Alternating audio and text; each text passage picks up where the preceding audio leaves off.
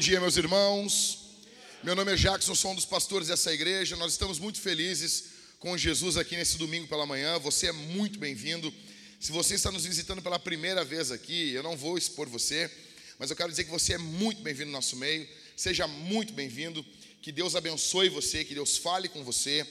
Nós preparamos tudo isso, em primeiro lugar, a Jesus, e em segundo lugar, para você, para que você seja bem recebido, acolhido você seja amado e você tenha, você tenha um encontro com o Senhor. Bom, nós estamos em uma série de sermões no livro de Juízes. Para isso, eu peço que você abra a sua Bíblia aí em Juízes, abra a sua Bíblia comigo, fique com ela aberta, não feche ela.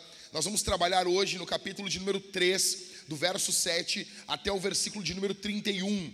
Basicamente, agora nós estamos entrando aí nas primeiras narrativas dos juízes de Israel. Nós vamos verificar um estudo de caso de três juízes, tá bom? Abra sua Bíblia, abra seu coração, que Deus possa falar conosco aqui nessa manhã. Nesse texto, nós estamos aqui vendo como que a missão de Deus acontece, como que a missão de Deus ela se dá no meio dos homens, como que a missão de Deus vai avançando. Deixa eu dizer uma coisa para você. Quando você começa a estudar teologia, você vai ter algumas matérias. E uma delas chama-se eclesiologia. O que, que é isso? Que nome, nome complicado é esse, pastor? Eclesiologia é o estudo da igreja. Basicamente é isso. É que teólogo tem que botar um nome um pouco complicado para fazer valer o salário dele, entendeu? Então ele dá uma valorizada no passe. Mas basicamente é o estudo da igreja. Acredita-se, acreditava-se, né, que missão é uma coisa que ocorre dentro da igreja. Então você estudava missão como que a missão ocorre, missão de alcançar aquelas pessoas que não conhecem Jesus, nós acreditávamos muitas vezes que a missão é uma, um ato da igreja. A igreja, uh, uh, você estuda em algumas teologias, você estuda missiologia dentro da eclesiologia, ela é uma matéria dentro da igreja. Então, como isso faz parte da igreja, você estuda dentro dessa matéria, tem essa submatéria que é missiologia ou estudo da missão do avanço do reino de Deus. Só que eu estou com um time dos teólogos que acreditam que a missão, a missiologia, ela tem que ser estudada dentro da matéria de Deus. Por quê? Porque antes de existir igreja, já existia missão. Deus está em missão. Deus está indo em missão. É Deus que dá os primeiros passos. Quando você abre a sua Bíblia em Gênesis capítulo de número 1, você vê que Deus está dando os primeiros passos em direção àqueles que não conhecem o Senhor. Quando o caos está instaurado ali no jardim do Éden, é Deus que dá o primeiro passo em direção a Adão e Eva. E nós notamos isso por toda a Escritura, encerrando em Apocalipse capítulo 22, nós vemos o fechamento da missão de Deus. Deus alcançou o seu objetivo. Então a Bíblia é um livro missionário. Quando você, você vê, e por que, que ela é um livro missionário? Porque ela é um livro sobre Deus, e o nosso Deus é um missionário. O próprio Senhor Jesus, quando veio ao mundo, ele falou no Evangelho de João 39 vezes que ele era um missionário, que ele foi enviado. Então aqui nós vamos ver como que Deus faz a sua missão. Deus está fazendo a sua missão nesse momento. Deus está alcançando pessoas nesse momento. E ele usa a igreja. E tem formas como ele faz isso. Esse texto que nós estamos nos deparando aqui vai nos mostrar como que a missão de Deus ocorre entre os deuses como que a missão de Deus se dá entre os deuses. Então, vamos direto, sem muitas delongas. A primeira primeiro trecho da Bíblia que nós vamos meditar aqui é do versículo 7 até o versículo 11. OK? Os filhos de Israel fizeram que era mal aos olhos do Senhor, e se esqueceram do Senhor, seu Deus, e renderam culto aos balins e ao poste da deusa Azerá. Então a ira do Senhor se acendeu contra Israel, e ele os entregou nas mãos de Cusã Risataim, rei da Mesopotâmia. E os filhos de Israel serviram Cusã-Risataim durante oito anos. Os filhos de Israel clamaram ao Senhor, e o Senhor lhes suscitou um libertador que os libertou, Otiniel, filho de Kenaz, que era irmão de Caleb e mais novo do que ele. O Espírito do Senhor veio sobre ele, e ele se tornou juiz sobre Israel. Foi para a guerra, e o Senhor lhe entregou nas mãos Cusã-Risataim, rei da Mesopotâmia, contra o qual ele prevaleceu. Então a terra ficou em paz durante 40 anos. Otiniel, filho de Kenaz, morreu. A primeira coisa que nós vemos aqui, como Deus faz a sua missão, está aqui no título. A missão de Deus é feita por pessoas cheias do Espírito Santo. Preste atenção aqui. O primeiro relato que nós estamos lidando aqui nessa manhã é com Otiniel, é o primeiro juiz. E você vai ver que ele é um juiz praticamente perfeito. O texto bíblico não nos mostra suas falhas, não nos mostra seus defeitos, não nos mostra ou, talvez a sua incredulidade em algum momento, não. Ele era um bom juiz. Por que, que isso está ocorrendo com o povo? Onde começa a decadência do povo? Verso de número 7. O texto nos diz que os filhos de Israel fizeram que era mal aos olhos do Senhor. O que, que é que é mal aos olhos do Senhor? O que? O que, que é mal? O texto, o texto mesmo mostra para nós. Hã? Se esqueceram. Aqui, esse é o ponto. Tudo começa com esquecimento. Tudo começa com esquecimento. Ah, eles adoraram? Não, não, não, não, não. Isso já é uma consequência. Eles adoraram falsos deuses. Eles... Não, não, não. Tudo isso é uma consequência. O que, que é mal aos olhos do Senhor? O texto mesmo mostra. Eles se esqueceram. Bom, pastor, o que, que é esse esquecimento? Ah, eles estavam caminhando. Eles... Quem é o Senhor? Quem é que se lembra daquele filme com o grandioso, o magnífico, o melhor de todos, Adam Sandler? Por que, que estão rindo? Adam Sandler era um dos melhores atores do mundo. Dos melhores atores. O cara é fenomenal. O cara, mas ele não tem Oscar. O Oscar não tem Adam Sandler. É o Oscar que não tem Adam Sandler. Não, mas ele faz sempre o mesmo papel para tu ver como ele é bom. Ele não precisa fazer outro. Você se lembra daquele filme? É como se fosse a primeira vez, a última vez, a vez do meio, não sei. Mas eu sei que é, é, é, ele tem que sempre ficar lembrando a mulher dele quem ele é. A mulher dele tem esquecimento. Ela esquece quem ele é. Ela esquece. As mulheres amam esse filme. Ai, que lindo. Imagina que inferno, cara. Imagina que inferno. Não, me conquiste sua mulher todos os dias. Ah, por favor, rapaz. Tem que pagar boleto. Conquiste isso, o seu. Para plantar batata, rapaz. Aí ele tinha que ficar o tempo todo, né? E ela esquecia quem ele era. Imagina, esquecer do Adam Sandler, cara. Faz sentido. Então, assim, cara, não é esse esquecimento que está ocorrendo aqui. Não é que o povo assim, ah, quem é Deus? Ei, Bob, quem é o Senhor? Não. O que eles estão, o, o, o texto aqui está querendo dizer é que passa a ter uma dissonância, uma diferença entre o que está na mente e o que está no coração. Eles passam aqui a ter uma diferença entre aquilo que está na mente e aquilo que está no coração. Eles não agem mais com base no que sabem, eles estão agora agindo com base no que eles sentem. Eles agem agora com base no que eles estão sentindo. E por isso, eles precisam de um avivamento. E por isso, eles necessitam de um avivamento. Por quê? Porque todos nós somos assim. Porque você é igualzinho a esse povo aqui e eu também. Todos nós somos assim. Nós precisamos de tempos em tempos de avivamento. De tempos em tempos nós precisamos nos relembrar. De tempos em tempos nós precisamos de novos encontros com Deus. Porque com o tempo nós vamos esquecendo. Com o tempo nós vamos deixando passar. Com o tempo as coisas vão esfriando. A vida espiritual do crente, ela deve ser uma crescente. Porém, ela não é uma forma crescente linear. Ela vai crescendo e ela tem quedas ela tem altos, ela tem baixos, ela tem montes, ela tem vales, mas ela cresce. Mas ela cresce. Eles se esquecem de quem é o Senhor e por isso eles precisam de um avivamento. E o avivamento que está no texto aqui vai do verso 8 ao verso 10. E basicamente Deus faz três coisas: Deus envia problema, Deus envia líder e Deus envia o espírito. E isso traz a restauração. Verso 8 ao verso 10, Deus envia o caos. Daí Deus vai enviar o líder para livrar do caos. Aí esse líder, Deus envia o Espírito sobre esse líder. E esse conjunto de coisas livra os israelitas desse esquecimento. Eles se lembram. Eles se lembram de quem é o Senhor. E veja, quem é o primeiro juiz de Israel? O primeiro juiz de Israel é Otiniel, velho. O cara tem pedigree. Ele é da família de Caleb, velho. Tu tem noção do que é isso? É a mesma coisa o cara chegar aqui na igreja, o cara é, o cara é sobrinho do Billy Graham. Imagina isso. É outra coisa. É outro, não, não é o Jack, é o neto da Dona Maria. Não, é diferente. Esse cara aqui, ele era a família de Caleb. Caleb ali andou com Moisés, velho. Então esse cara aqui tem um sangue bonito, sabe? Um negócio fino. Ele tem família, ele tem história. Ele tem lastro. Ele cresceu na escola dominical.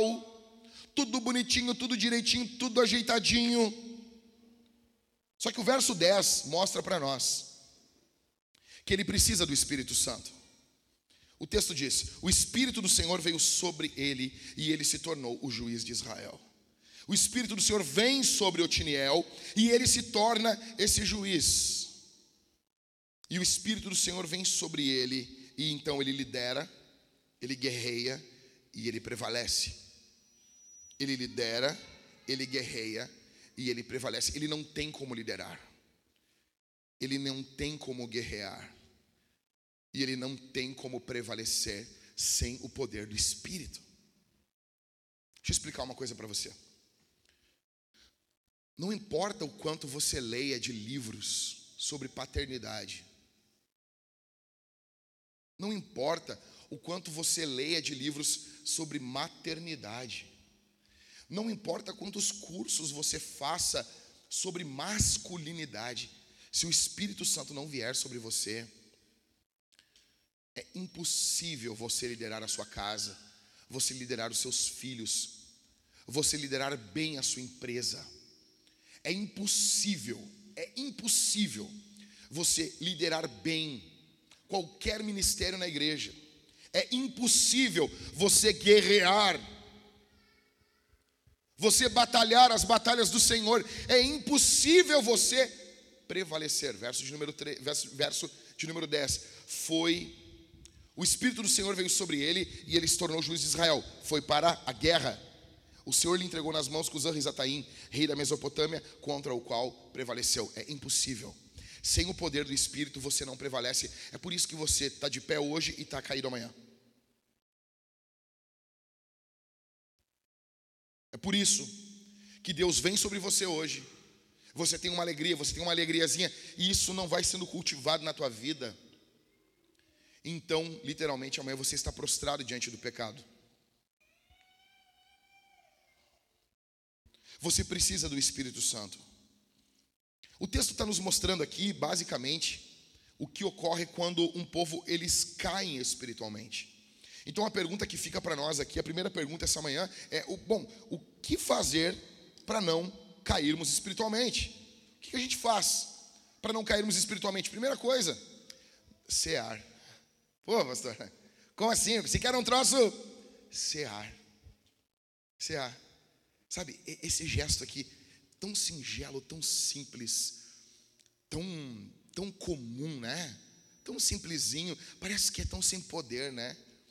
O inferno vem contra nós com todo o seu peso, com toda a sua violência, e a gente está pegando um pãozinho, mergulhando ali no vinho, comendo e bebendo. Parece tão estranho, né? Mas quando você lê o Hobbit, eles estão lutando, eles vão lutar contra o dragão, cara. O Hobbit vai lutar contra um dragão. É um dragão. Smaug. E assim, o mundo quer, quer devorar eles. E eles param de forma singela e fazem o seu desjejum e comem juntos. Tolkien, que era um cristão, ele sabia o poder disso, o poder que nós temos na mesa. O nosso Jesus, ele salvou, curou, ele peitou demônios, confrontou o império das trevas. comendo e bebendo com seus discípulos. E a ceia, ela é poderosa porque o Senhor Jesus disse: "Façam isso em memória de mim". A gente lembra quando a gente come e bebe. É poderoso isso. E a ceia não é. As pessoas dizem assim: o que, que é a ceia? Aí eu, eu amo ver os teólogos, eles se debatem, não, porque a ceia é isso. O que, que é a ceia, pastor? A ceia é comida. Ora, nosso culto, nós temos, no culto, nós experimentamos não apenas questões visuais, auditivas, mas o nosso paladar participa do culto. O que, que é ceia? Comida, comida e bebida. Só que a diferença é que essa ceia, ela não é para matar a fome do corpo, ela é para matar a fome da alma. Veja, o que você, uh, vamos lá, que você, quem aqui tomou um café da manhã direitinho hoje aqui? Levanta a mão, faz favor para mim, deixa eu ver. Vamos lá, vamos lá. Quem aí? Quem pode dizer, pastor, eu comi isso? Hã? Quem é que comeu torrada aqui? Torrada. Gaúcho. Gaúcho não come misto quente, essas coisas. Torrada. Torrada, isso aí. Mais o quê? Só torrada e um copo d'água? Quem tomou? Não lembra? Tomou um copo d'água? Vida louca. Quem comeu uma proteína de manhã aí, gente? Quem comeu? Vamos lá, lá no fundo lá. Quem comeu? Ovo? Ó, oh, ovo é bom. Minha esposa também, junto com a Isabel, comeram ovo. Quem que tu comeu, Lucas? Ovo? É isso aí. É isso que o mundo precisa. Ontem eu perguntei isso lá na vinda de Canoas. O Israel se levanta e diz assim: O que que tu almoçou? O que que vocês almoçaram? O Israel, um, um sanduíche. O, como é que era o teu sanduíche, Israel? Com pão integral 9 grãos. Não, cara. Mais um que caiu no conto do pão integral. Morte ao pão integral, morra pão integral. Para com isso, isso até me faz mal até. Estão ganhando dinheiro nas tuas custas. Isso não existe pão integral, para com isso. Aí, isso aí, ovo e bacon. Ovo e bacon, é isso aí. Veja, esse ovo e o bacon que o Lucas comeu, vocês podem depois apertar a mão do Lucas. O Lucas, o Lucas não tem mão, o Lucas tem uma pata. Cadê o. o, o cadê aqui o, o, o Cássio? O Cássio está aqui? Não? O Cássio. A gente puxava ferro com o Lucas. O Lucas, cara, eu e o Cássio puxando ferro assim, ó, há tempo já. O Lucas não puxava, Ai, fazem 15 anos que eu não puxo ferro. Foi lá com aquelas patas de mastodonte, levantou o dobro que a gente levantava, nós ficamos. Não, não, é que a gente, hoje a gente está cansado. Né? o cara ia apertar a mão do cara envolvia. O cara come de manhã um rinoceronte frito, ovo e bacon. Que, que esse ovo esse bacon vai fazer para o Lucas? Vai segurar a carcaça dele.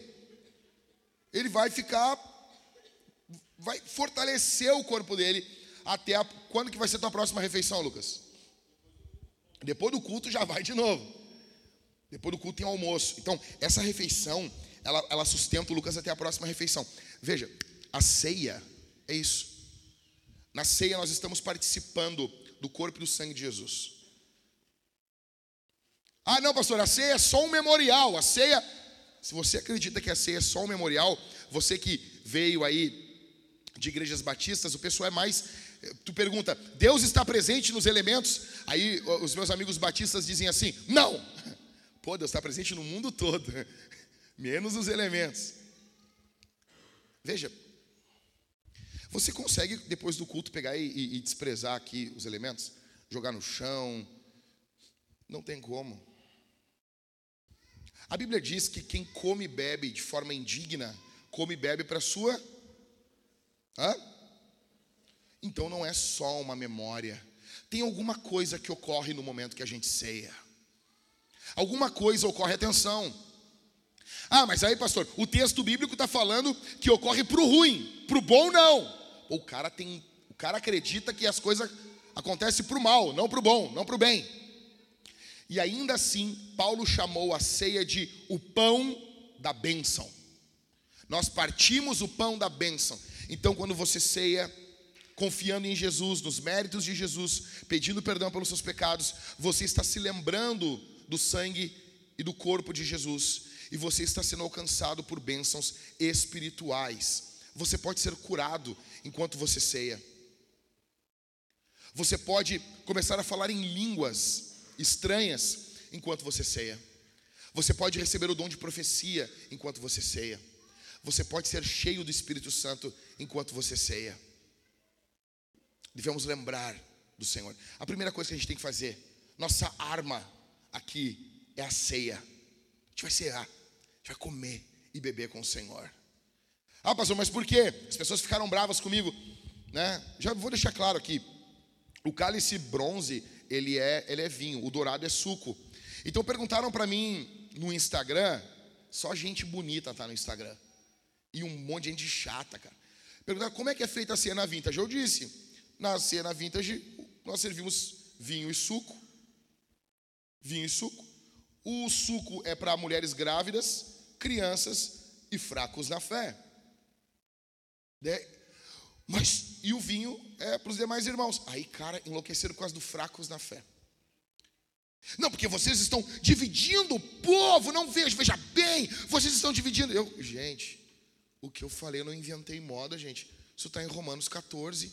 Paulo disse: o quem é forte come carne, quem é fraco come legumes. Cara, tá bem assim no texto bíblico. Quando alguém pensa que uma coisa que não é pecado pode ser pecado para ela, biblicamente falando, seguindo a teologia paulina, essa pessoa é fraca para isso. Todos nós temos uma fraqueza para alguma coisa. Todos nós somos fracos para alguma coisa.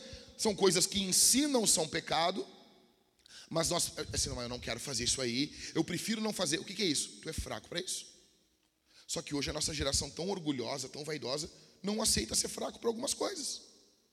Sendo que biblicamente o termo é esse. É que veja, a Bíblia é extremamente honesta.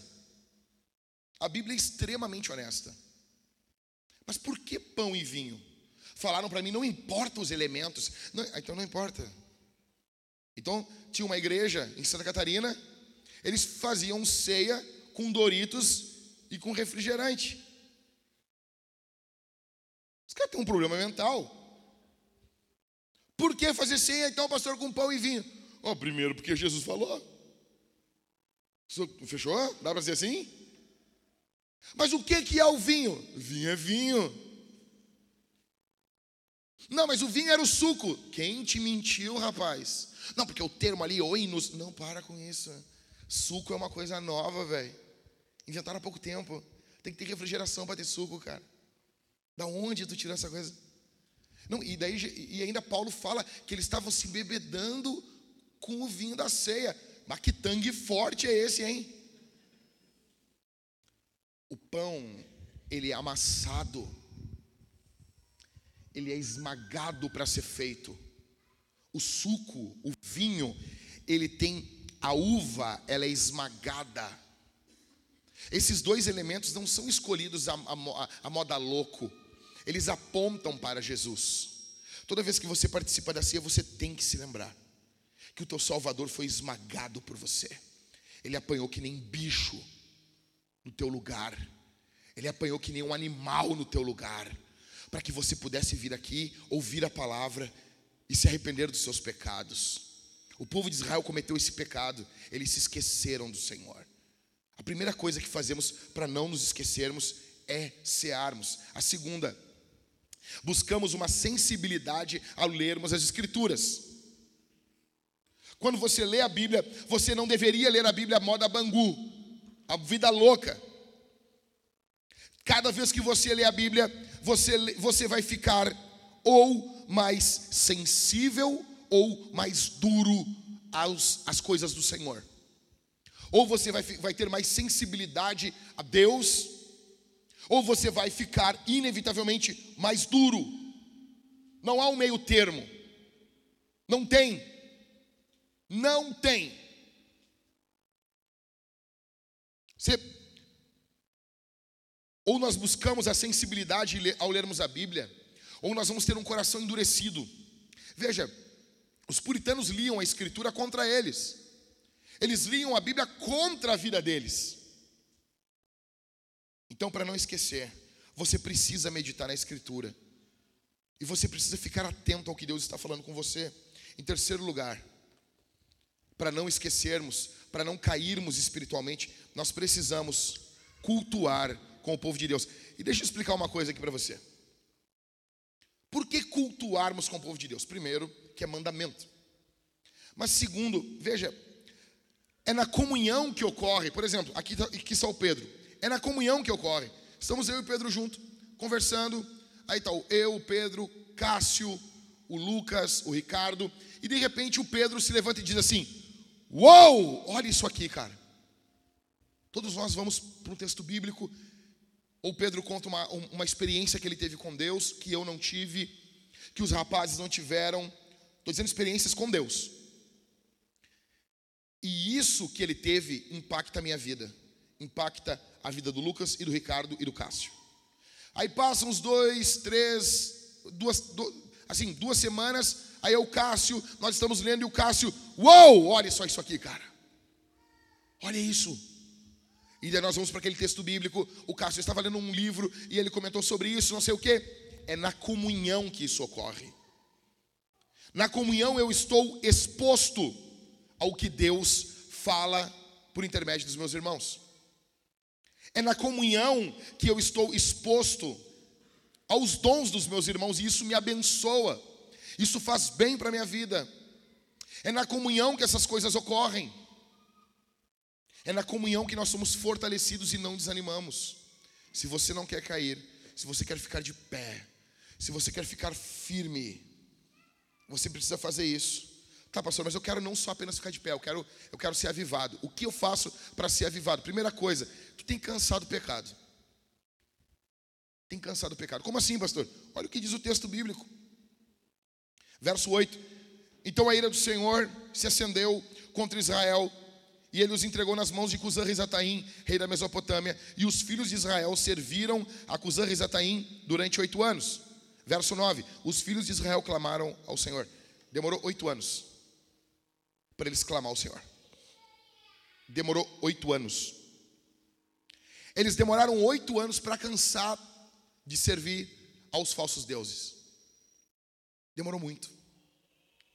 Tu quer ser cheio do Espírito Santo? Tu tem que cansar do pecado. O pecado tem que ser cansativo para você. Você tem que pegar nojo do pecado. Você tem que odiar o pecado. Em segundo lugar, você precisa desejar Jesus. Muitas das coisas Deus não faz no nosso meio porque falta desejo por Deus em nós. Por que, que não oramos? Porque desejamos pouco. Por que não buscamos ao Senhor? Porque desejamos pouco. Por que servimos tão pouco com os nossos tempo, com o nosso tempo? Porque desejamos pouco. Porque somos tão medíocres nos dízimos e nas ofertas? Porque temos a mão tão fechada? Porque desejamos pouco. Desejamos pouco que o reino de Deus venha. Desejamos pouco que o reino de Deus avance. Porque servimos tão pouco com os nossos talentos, porque desejamos pouco. Desejamos pouco.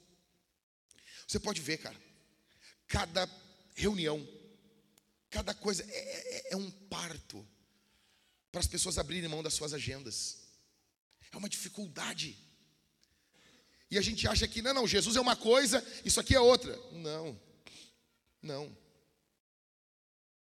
Nós estamos desejando pouco Jesus. Terceiro, nós precisamos clamar. Verso de número 9. Os filhos de Israel clamaram ao Senhor. Nós oramos pouco, nós buscamos pouco, nós clamamos pouco, nós oramos pouco, nós pedimos pouco, nós somos medíocres na oração. Nós não temos muitas coisas. O apóstolo Tiago nos falou. Apóstolo, sim, Paulo chama uma hora ele de apóstolo. Tá bom, fica tranquilo. Não é um dos doze. Calma. O irmão de Jesus, no caso, né? Ele nos fala: nada tendes, porque não pedis. A gente não pede. A gente não pede. A gente não pede com ousadia. A gente não pede. Deus quer que nós venhamos a pedir. A pedir. Em quarto. Para sermos avivados, precisamos seguir o libertador Jesus. Otiniel se levanta e o povo segue ele. E isso traz um avivamento. Veja, nós temos alguém aqui que é maior do que Otiniel. O nome dele é Jesus. A Bíblia diz que nós devemos seguir o Senhor, que Ele é o capitão da nossa salvação. Ok, a primeira forma que Deus faz a sua missão, a missão de Deus é feita por pessoas cheias do Espírito. Segundo, a missão de Deus é feita por canhotos. Veja, nós vamos ler um texto bíblico grande. E é muito fácil de, ao lermos um texto bíblico grande, você se perder no meio. Você ficar pensando se você desligou o gás antes de sair de casa. Agora já não adianta. Se você tirou da tomada o ferro de passar roupa. Bah, pastor, por que tu falou isso? Será que tu tirou? Veja, preste atenção no texto comigo. Tá bom? E quando a tua mente quiser sair do texto, tu volta para cá, minha mente. Ok? Nós vamos ler do verso 12 ao verso 30. A história é fabulosa, vale muito a pena. Vamos lá? Os filhos de Israel tornaram a fazer o que era mal aos olhos do Senhor. Ah, e lá vamos nós, né? De novo. Por isso o Senhor deu poder a Eglon, rei dos Moabitas, contra Israel, porque fizeram o que era mal aos olhos do Senhor. Eglon se juntou com os filhos de Amon e os Amalequitas, foi e derrotou Israel. E eles se apoderaram da cidade das palmeiras.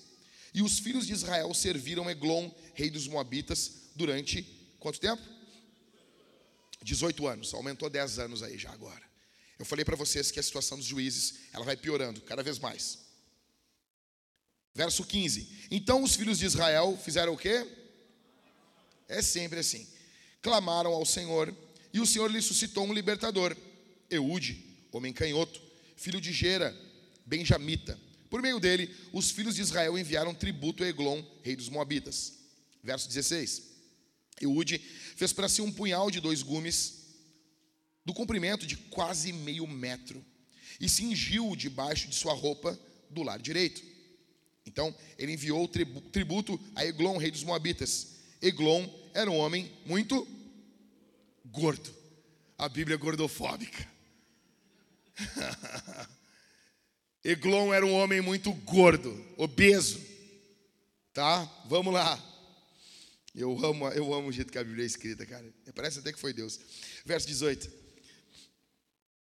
Depois de entregar tributo, Eude saiu com os carregadores do tributo. Ele, porém, voltou ao ponto em que estavam as imagens de escultura ao pé de Gilgal e disse ao rei: Tem uma palavra secreta para o Senhor, ó rei. O rei disse: Cale-se. Então todos os que estavam com o rei saíram de sua presença. Verso 20.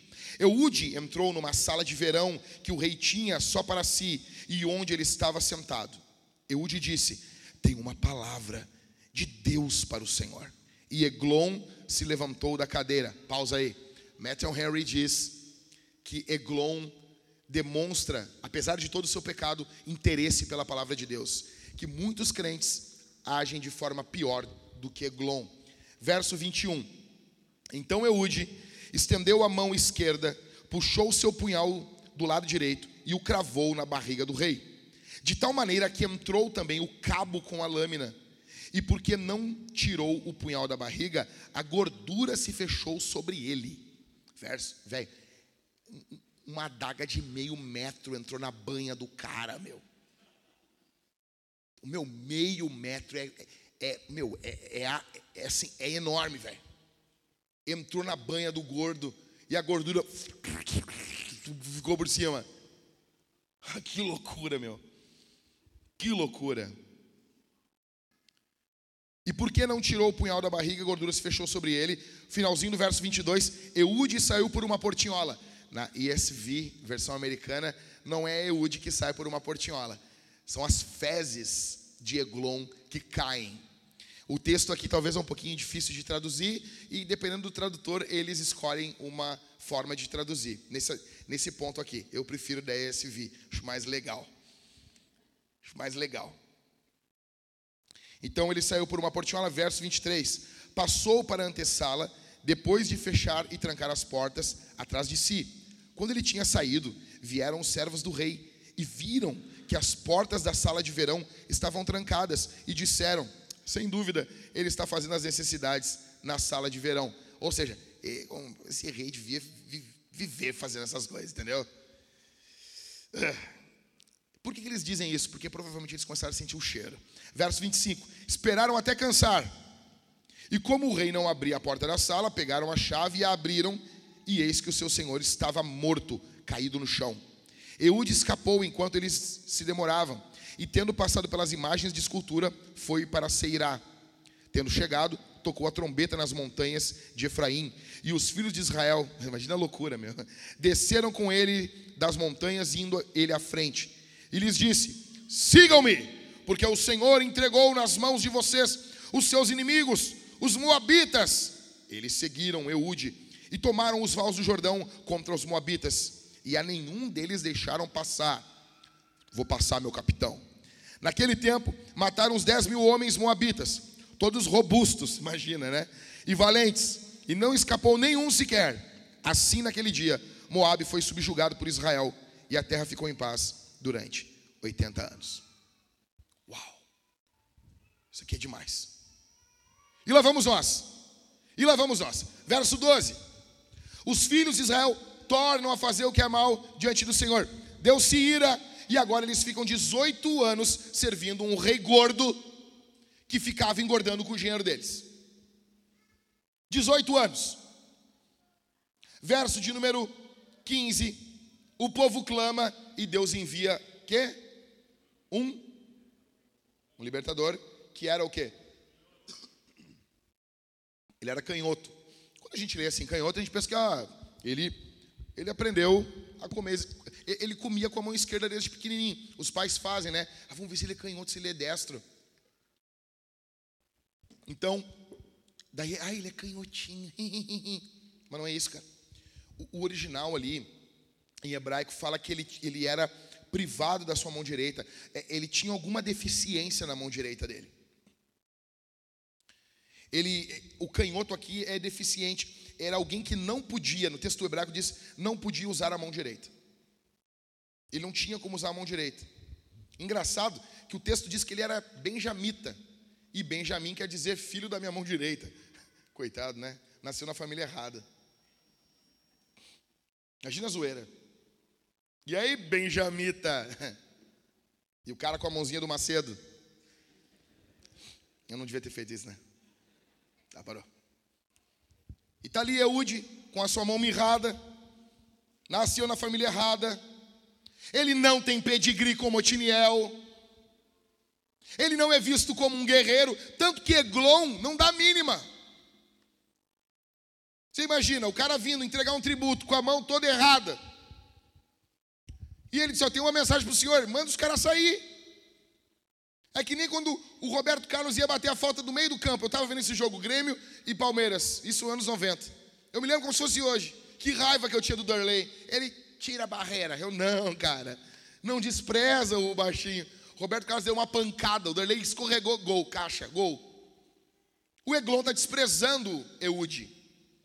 Então, chega isso, eu e tu. Se Eglon despreza, todos desprezavam. Ele era apenas um cara que levava o dinheiro, os impostos para o rei. Um cara deficiente. Nasceu na família errada, não tem pedigree um canhoto deficiente, não temido pelo rei, foi esse cara que Deus usou. Foi esse improvável, esse canhoto. A missão de Deus é feita por canhotos, por improváveis.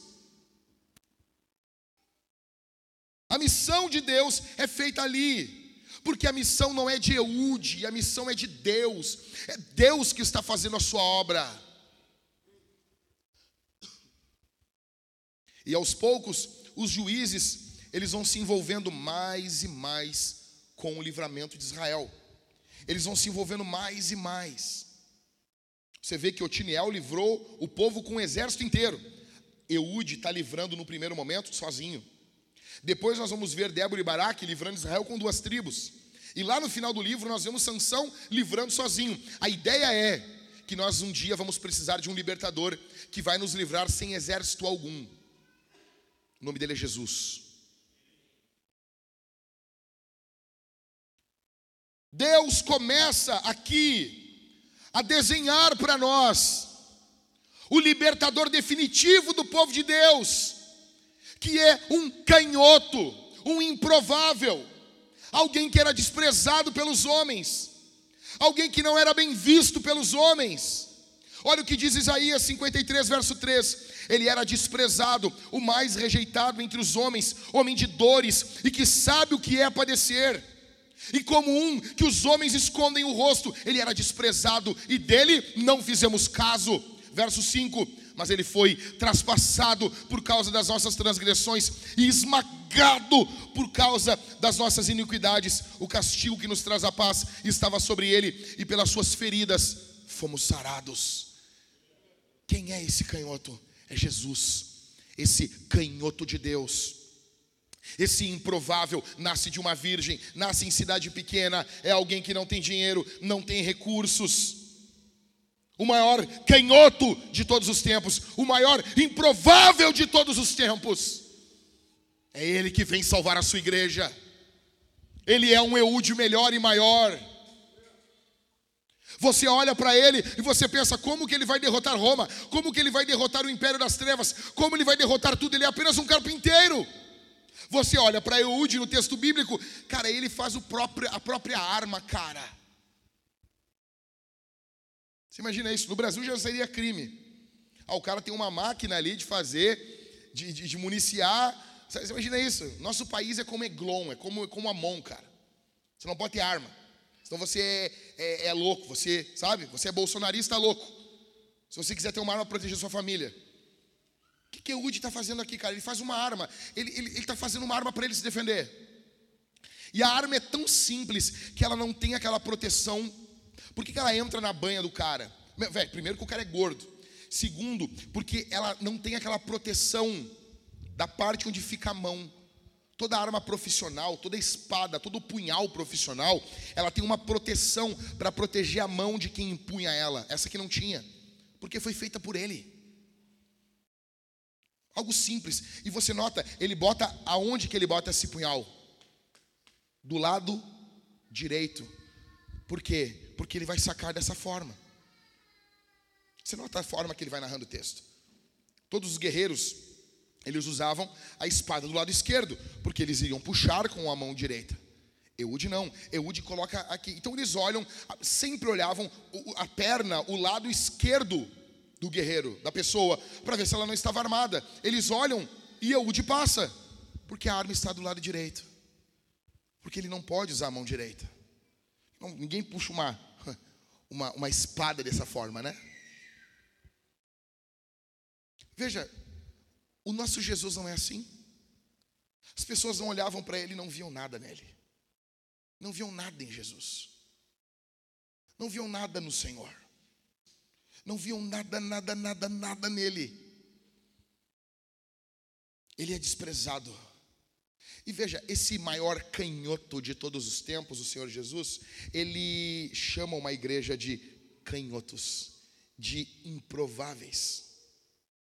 A igreja de Jesus é uma igreja de canhotos. Olha o que diz 1 Coríntios, capítulo 1, verso 27 ao 29. Pelo contrário, Deus escolheu as coisas loucas do mundo para envergonhar os sábios. Escolheu as coisas fracas do mundo para envergonhar as fortes. E Deus escolheu as coisas humildes do mundo e as desprezadas e aquelas que não são para reduzir a nada as que são, a fim de que ninguém se glorie na presença de Deus. A tua fraqueza mantém você humilde. Você é um improvável de Deus. As tuas limitações mantêm você humilde. Deus poderia ter escolhido alguém muito melhor do que você, com certeza, cara. Não, pastor, veja, Deus, ele não. É, é, todos somos iguais. É, não, não é não gente não é não, não somos igual não. Como assim? Não, a gente não é. A Bíblia diz em 1 Samuel, quando Deus fala para Samuel, Deus diz assim: Até quando tu vai ter dó de Saul, tendo eu já rejeitado e escolhido Davi, que é melhor do que Saul? Veja, existem pessoas melhores, e às vezes Deus chama elas. Mas muitos de nós, a grande maioria do povo de Deus, Deus os escolheu porque nós somos fracos, loucos para o mundo. Deus escolheu você com o seu passado de pecado. Deus escolheu você com as suas limitações, você que não tem dinheiro para nada, nem para comprar um churros. Você não consegue alimentar um pinto, não tem pinto para dar água. Deus escolheu você que vem de uma família fraca, toda ferrada.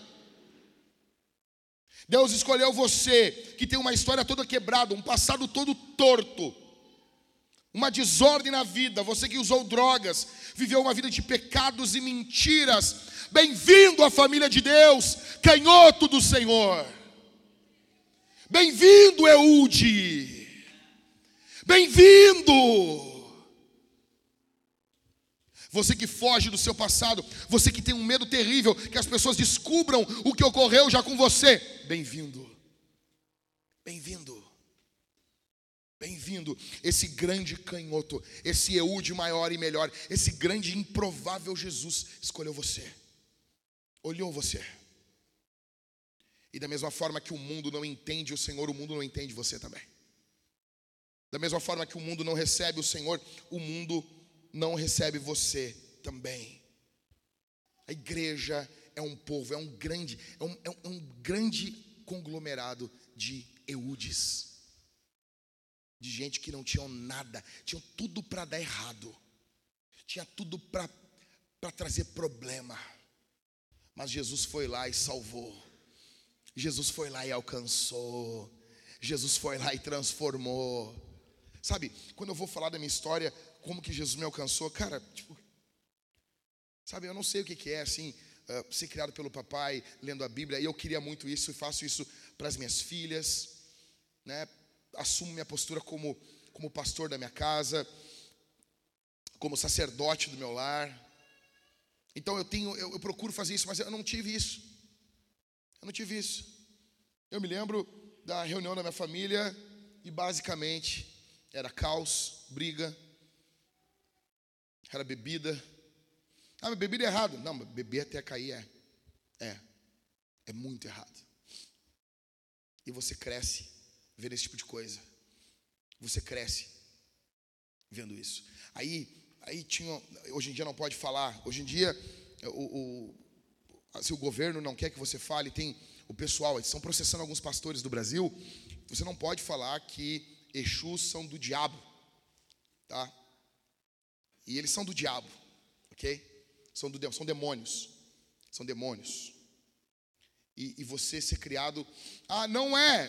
Cara, bota uma criança então. Como é que você vai? Você frequenta uma religião que as crianças têm medo. E eu me lembro disso, eu me lembro de estar reunido na minha casa e um homem chegar e ele ficar possesso por esses demônios. E ele gritou uma vez, e eu estava dormindo, você imagina isso, de madrugada, um cara recebendo demônios e gritando. Você imagina como que uma criança acorda? Família destruturada, pais separados, caos. Jesus foi lá, cara, e foi Jesus. Jesus foi lá. Eu era um moleque de 15 anos. Jesus foi lá, cara. Jesus foi lá, lá naquele buraco, e me alcançou lá. Eu me lembro quando eu cheguei na igreja, Primeira vez que eu cheguei na igreja, tinham pessoas que me conheciam e diziam: Tu aqui? Eu, é, tô aí, né? Legal, né? Legal.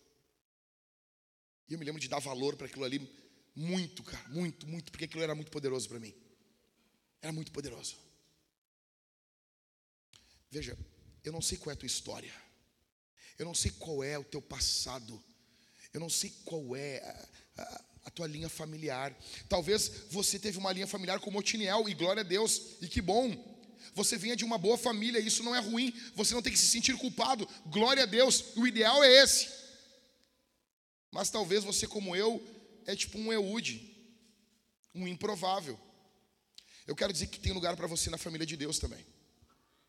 Eu quero dizer para você que Deus não precisa de nada Nada, nada. Deus não precisa de um passado direitinho para fazer de você uma bomba nas suas mãos. Deus tem um propósito na sua vida, apesar de você. Seja bem-vindo, Eude. Em primeiro lugar, a missão de Deus é feita por pessoas cheias do Espírito. Em segundo, a missão de Deus é feita por canhotos. Em terceiro e último, a missão de Deus é feita por gente simples. Aí nós encerramos com um versículo. Depois de Eude veio quem? Primeiro, que nome bem feio. Se você tem esse nome, é feio, você sabe disso. Pior de tudo é o cara ter o nome Sangar e não ter um segundo nome para chamar ele. Sangar. É o nome mais feio da Bíblia, cara. Acho que nem Lúcifer é tão feio. Depois de Eude veio Sangar, filho de Anate. E esse cara com esse nome feio matou quantos? 600 filisteus com uma guilhada de bois. E também ele. Ele? Ele termina. Velho, ou tu imagina se tu é o Sangar. O cara conta a vida de Otiniel. Baita de um textão assim, né? Né, Lucas? Um baita de um textão. O cara conta a vida de Eude. Um baita de um texto grandão. Do verso 12 ao 30, meu. Aí o cara vai contar a tua vida, cabe num, num tweet. Deus tweetou a vida do Sangar, meu. A vida do Sangar é só uma vírgulazinha. Em terceiro, a missão de Deus é feita por gente simples. Bom, vamos lá. Provavelmente esse cara não é hebreu. O nome dele não é hebreu. Alguns comentaristas dizem que Anate seria algo ali de Canaã. Peraí, Jack, tu está dizendo que esse cara é um cananeu? Pode ser que sim. Pode ser que sim. Quem é Sangar? Um ninguém. Um simples. Um comum.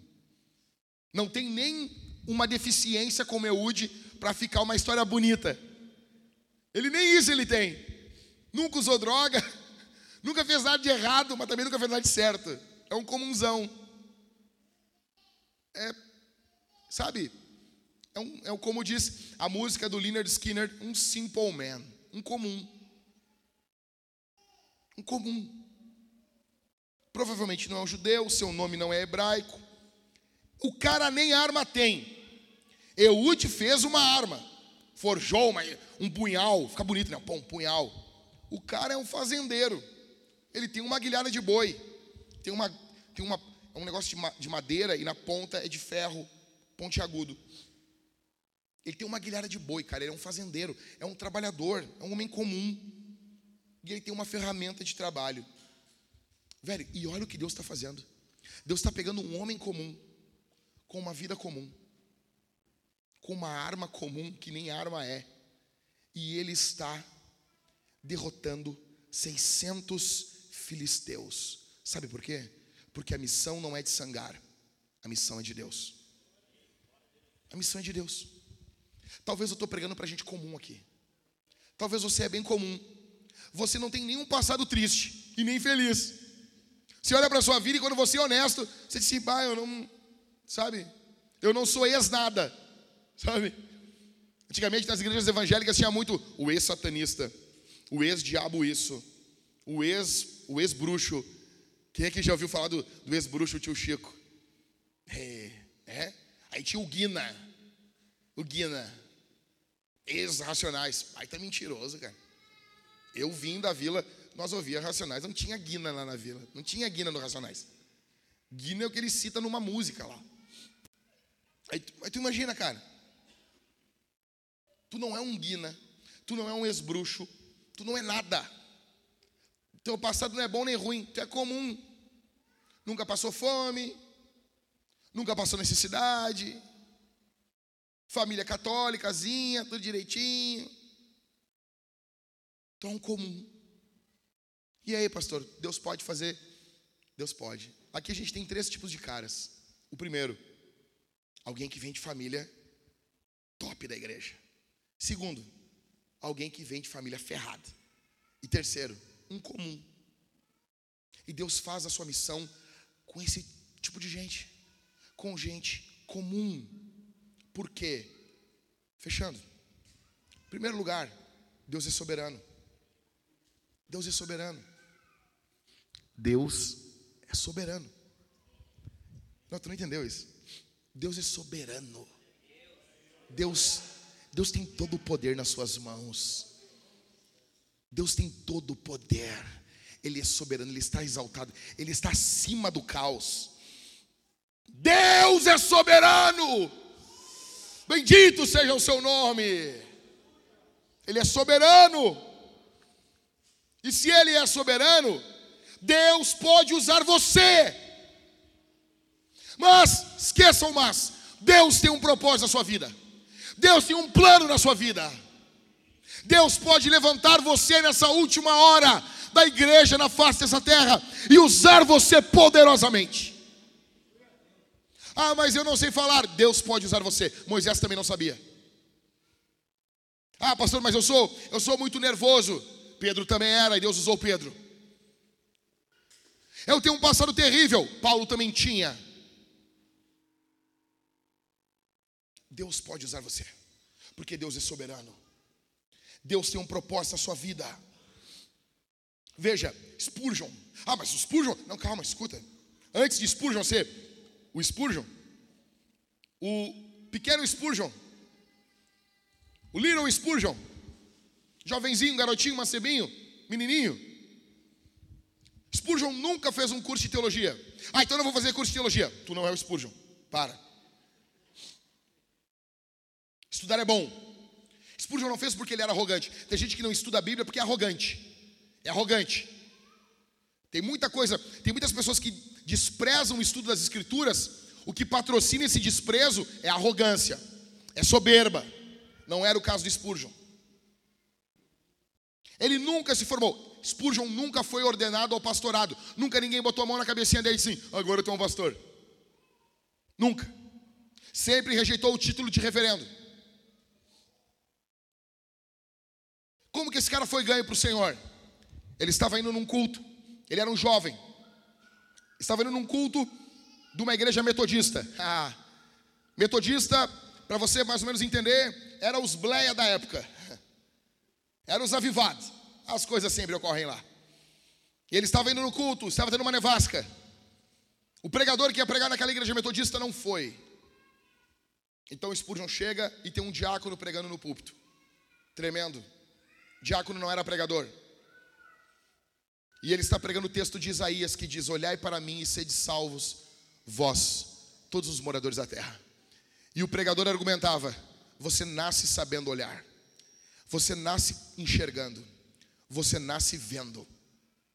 Você não precisa de um curso, de uma aula para ver. Deus está mandando você fazer o que Ele deu condições de você fazer. Olhai para mim e sede salvos, vós, todos os moradores da terra. Spurgeon aceitou Jesus naquele culto. O Senhor se revelou para Spurgeon. E a vida dele nunca mais foi a mesma. Um homem leigo que foi ganho por um homem leigo.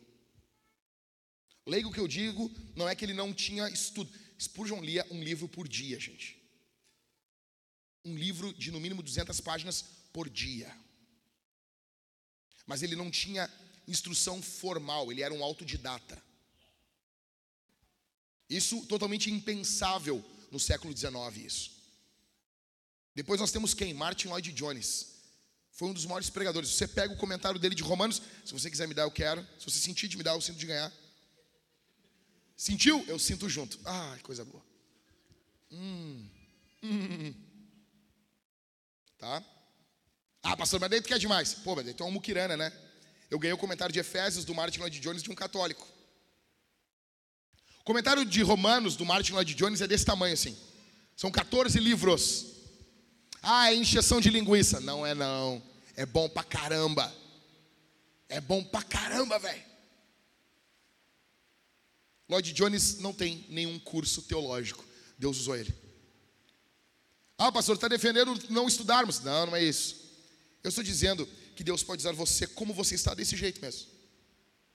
Se você souber falar apenas quem é Jesus, isso já é grande coisa. E o que Jesus fez na tua vida, você pode fazer muitas coisas com isso. Em terceiro, arrisque-se pela igreja.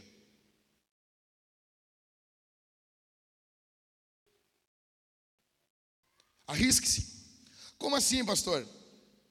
Cara, eu não consigo ver esses homens aqui, eles estão arriscando sua vida pela igreja, eles estão arriscando sua vida pelo povo de Deus. Eles estão arriscando sua vida pelo povo de Israel, pelo povo do Senhor, pela igreja do Antigo Testamento. Nós estamos vendo aqui Otiniel arriscando sua vida. Nós estamos vendo aqui Eude arriscando sua vida. Nós estamos vendo aqui Sangar arriscando sua vida. Arrisque sua vida pela igreja. Arrisque sua vida pela igreja. Arrisque-se pela igreja do Senhor.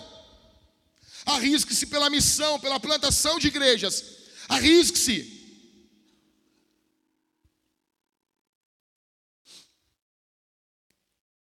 Se arrisque. É por isso, é por isso que nós queremos avançar em nome de Jesus. É por isso que nós queremos, por quê? Porque é impossível eu pregar um livro como o livro de Juízes e eu chegar aqui, pregar para você e falar: não, tá tudo bem. Não, não tá tudo bem. Não tá tudo bem. Quando pequenas coisas para nós são um fardo e nós vamos para o texto bíblico, nós vemos pessoas literalmente se arriscando tudo pelo povo de Deus. Se arrisque, se doe. Isso envolve teu tempo, isso envolve teus talentos, tuas finanças, isso envolve todo o teu ser. Como diz certo católico, você, homem, é argamassa de igreja. Doe, se doe, se doe. Tem um rapaz, um rapaz meio famosinho na internet aí, não é crente, e de vez em quando comenta os meus stories lá para mim lá. Eu noto que ele não entende. Que ele não entende. Perguntaram para mim sobre dinheiro, aí ele botou um cifrãozinho como ah, estamos falando de dinheiro. E eu, azar, azar. Nós queremos, nós queremos que o nome de Jesus seja exaltado. Nós queremos que Amon seja destruído. Nós queremos que Moabe seja destruído. Nós queremos que o império das trevas recue e o reino de Deus avance. Nós queremos isso. Em quarto e último, não seja um eglon. Ah, pastor, não é para engordar. Não, tá bom, nós temos que emagrecer, né? Mas não é disso que eu estou falando. Não seja um eglon que despreza os canhotos de Deus que despreza o libertador do povo de Deus. Não despreze Jesus. Não despreze o Senhor. Não despreze Jesus. Você não pode ir para casa aqui, ouvir esse sermão e ser do mesmo jeito. Algo tem que mudar na tua vida. Algo tem que acontecer na tua vida. Mas, pastor, nós precisamos de uma tática, precisamos de uma. Sim, nós temos, precisamos de planos. Só que tem coisa que a gente precisa, precisa muito mais. Como diz Amy Bounds, Deus não unge métodos, Deus unge homens. Nós estamos à procura de melhores métodos e Deus está à procura de melhores homens. Deus está procurando aqui nessa manhã pessoas que se disponham a servir o Senhor. Deus está procurando pessoas aqui. Deus está procurando um coração aqui. Que Ele possa ser o centro. Que Ele possa literalmente. Deixa eu, deixa, deixa eu, assim, eu estou encerrando, ó, ó. Fechei a Bíblia. Fechei. Fechei a Bíblia. Ok? Deus está procurando pessoas aqui.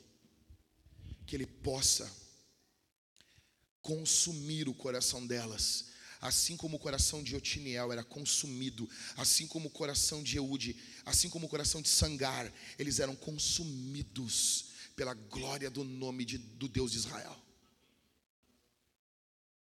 O nosso Jesus veio à terra, ele viveu, morreu, foi morto, ressuscitou o terceiro dia por causa dos nossos pecados. Se você está nos visitando aqui, você não é cristão, eu convido você a abandonar os seus pecados e confiar em Jesus, aceitar Jesus como seu único e suficiente Salvador.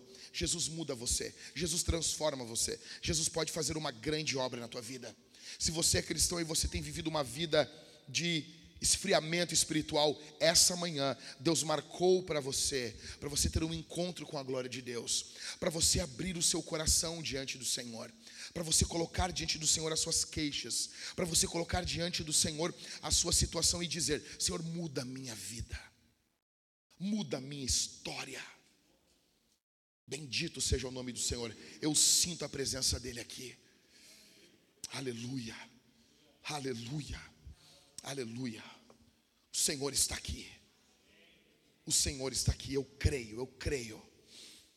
O Senhor está mudando destinos aqui. O Senhor está mudando histórias aqui. Pela exposição, pela palavra do Senhor. O Senhor Deus está mudando destinos aqui. Confesse o teu pecado aqui essa manhã. Você que estava prestes a abandonar tudo, você que estava prestes a jogar tudo para o alto, confesse o seu pecado aqui. Chame os pastores. Deus tem uma obra na sua vida. Deus muda a história dos seus filhos. Deus muda a história da sua família. Pai, eu peço que a tua graça se manifeste sobre a vida da tua igreja. Eu peço que tua graça se manifeste sobre a vida do teu povo que está aqui.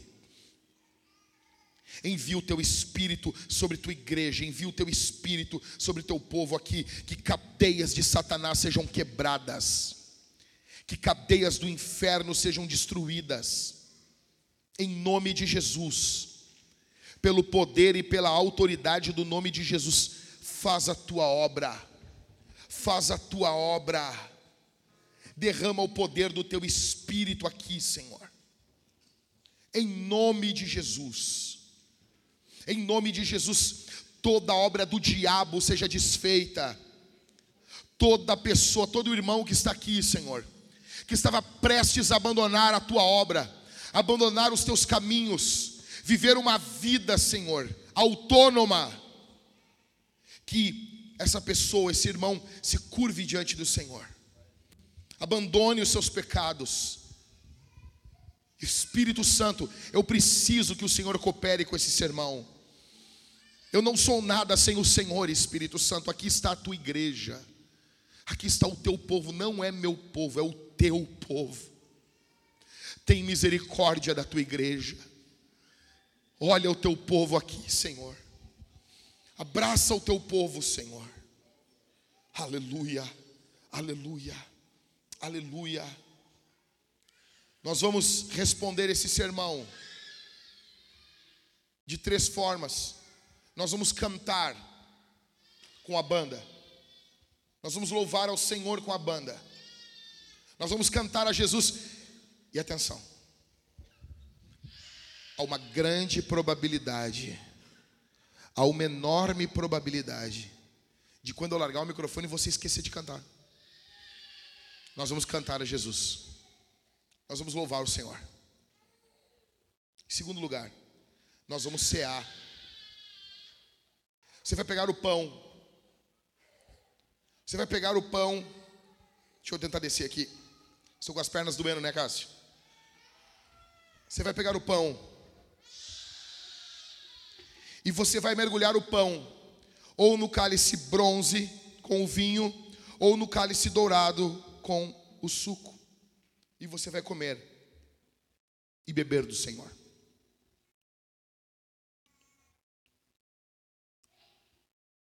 Você vai fazer isso em adoração, em arrependimento.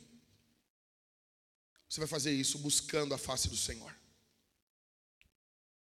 Quem participa desse momento? Aqueles que estão em Cristo. Aqueles que se arrependeram dos seus pecados. Aqueles que querem fazer parte da igreja do Senhor. Você é convidado aqui a participar desse momento conosco, a fazer parte da igreja se você quer fazer parte da igreja, se você quer se juntar à igreja, você participa desse momento. E todos os crentes aqui devem participar disso. O Senhor Jesus disse que nós devemos comer e beber. Em terceiro lugar, nós vamos responder ao Senhor com os nossos dízimos e as nossas ofertas. Nós vamos responder ao Senhor. Nós precisamos, nessa semana, nós conseguimos uma oferta razoável na semana passada. Nós precisamos, faltam ainda 40 mil reais para colocarmos a casa em ordem. Deixa eu explicar uma coisa para você. Nós nunca mais, olha para mim aqui.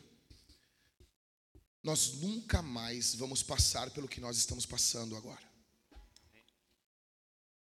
Nós tivemos uma reunião na terça-feira e foi muito boa. E nós estamos traçando alguns planos para que essas coisas não ocorram nunca mais. Ok? Mas eu estou comprometido com a igreja. E eu preciso que você se comprometa com a igreja. Nós, nós estamos ainda dentro da turbulência. O avião não saiu ainda da turbulência, mas nós vamos sair. Nós vamos sair. As projeções no que envolve a questão financeira para a nossa igreja, elas são boas.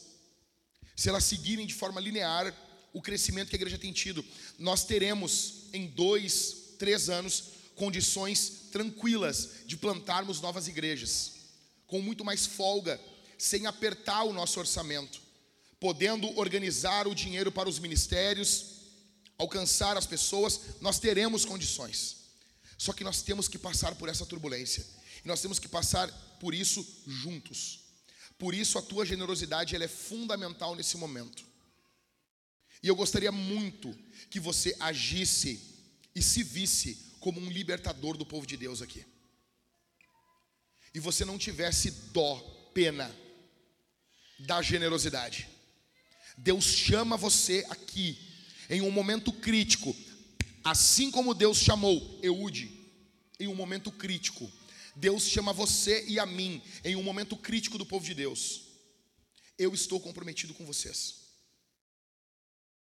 Ok? Nós estamos fechados. Reunimos a liderança, conversamos, acertamos o que tínhamos que acertar. E nós temos, as projeções são muito boas para a igreja. Mas nós temos que sair dessa turbulência agora. Nós não queremos atrasar o primeiro aluguel lá de Canoas. Nós precisamos de generosidade nesse momento. E eu garanto para você que esse caos que a igreja tem vivido, nós estamos contornando para que isso não ocorra nunca vez, nunca mais. Nunca mais. Nenhuma vez mais. Amém, meus irmãos? Amém. Nós somos uma família. Nós estamos juntos nesse momento. Pai, abençoa teu povo que vai ser generoso, para que tua obra avance, para que teu reino prossiga. Abençoa teu povo, encoraja teu povo, no santo e no bendito nome de Jesus. Tua graça esteja aqui, Senhor, em nome de Jesus. Bendito seja o nome de Jesus, bendito seja o teu nome, bendito seja o teu nome, bendito seja o teu nome. Bendito seja o teu nome. Abençoa teu povo que está aqui, Senhor. Abençoa teu povo. Abre as portas para que o teu povo seja generoso. Para que teu povo seja generoso aqui essa manhã. Para que teu povo possa servir tua obra. Para que tua obra não pare. Para que tua obra avance. Em nome de Jesus. Bendito seja o nome de Jesus. Exaltado seja o nome de Jesus. Faz uma nova história nas vidas aqui, Senhor. Faz uma nova história nas vidas aqui, Senhor. Que essa manhã fique marcado na história, na vida de várias pessoas aqui. No santo nome de Jesus. No nome de Jesus. No nome de Jesus. Bendito seja o teu nome. Exaltado seja o nome de